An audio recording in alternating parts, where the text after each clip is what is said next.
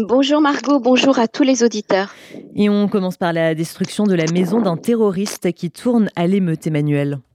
Oui, l'armée a détruit euh, hier la maison euh, d'un terroriste qui se trouve dans la banlieue de Ramallah.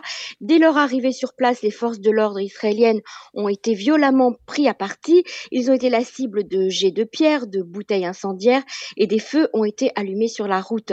Les soldats ont riposté en tirant notamment sur les émeutiers. Un journaliste palestinien aurait été blessé par une balle perdue.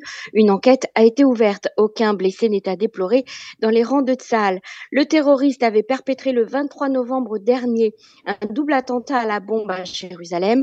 La première explosion s'était produite à la station de bus à la sortie de Jérusalem, avait causé la mort d'un jeune de 15 ans et d'un adulte de 50 ans et avait fait plus de 10 blessés. Le terroriste était résident israélien, ingénieur mécanique de profession, proche de Daesh. Il avait été arrêté quelques jours après l'attentat. Et par ailleurs, une fusillade s'est produite dans la ville arabe de Yafa à Nasseri, dans le nord d'Israël. Il s'agit de l'un des incidents de violence criminelle les plus meurtriers de ces dernières années. Cette fusillade a eu lieu dans une station de lavage de voitures. Les blessés ont été évacués vers l'hôpital de Nazareth. Cinq euh, personnes sont décédées. Un peu plus tôt, une fillette de 3 ans et un homme de 30 ans ont également été gravement blessés à Kfarkana, une banlieue de Nazareth. Selon les statistiques de la police israélienne, la criminalité a déjà fait près de 100 morts depuis le début de l'année dans les villages et villes arabes. Des arabes ont accumulé quantité d'armes au cours de dernières décennies. Ils se livrent à des trafics de drogue, d'armes, d'êtres humains. Ils contrôlent des réseaux de prostitution ou de blanchiment d'argent et commettent toutes sortes d'actes de violence et d'extorsion euh, dans leur ville en Israël. Autre sujet, Emmanuel, l'OCDE se dit positive concernant l'économie israélienne. Et oui, contre toute attente, les pronostics sont bons. L'OCDE a donc publié son rapport biannuel sur la situation économique mondiale pays par pays. Concernant Israël, eh bien, les estimations sont positives.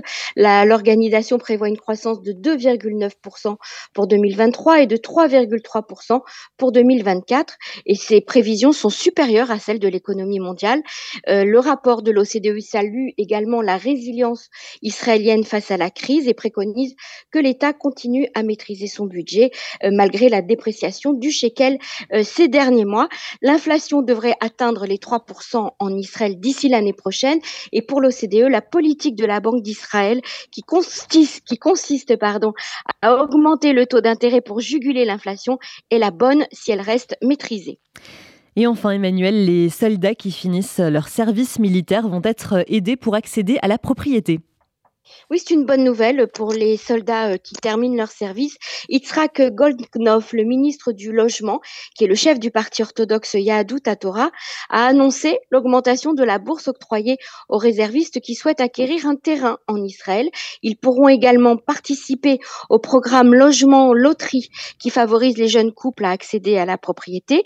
Il y aura d'autres avantages qui seront mis en place pour les étudiants, par exemple, après leur service, comme des déductions fiscales. Ils auront également le droit de repousser leurs examens, recevront des bourses pour des diplômes académiques euh, scientifiques et les réservistes mariés se verront attribuer une bourse annuelle ainsi qu'une aide au paiement des écoles et des centres aérés pour leurs enfants.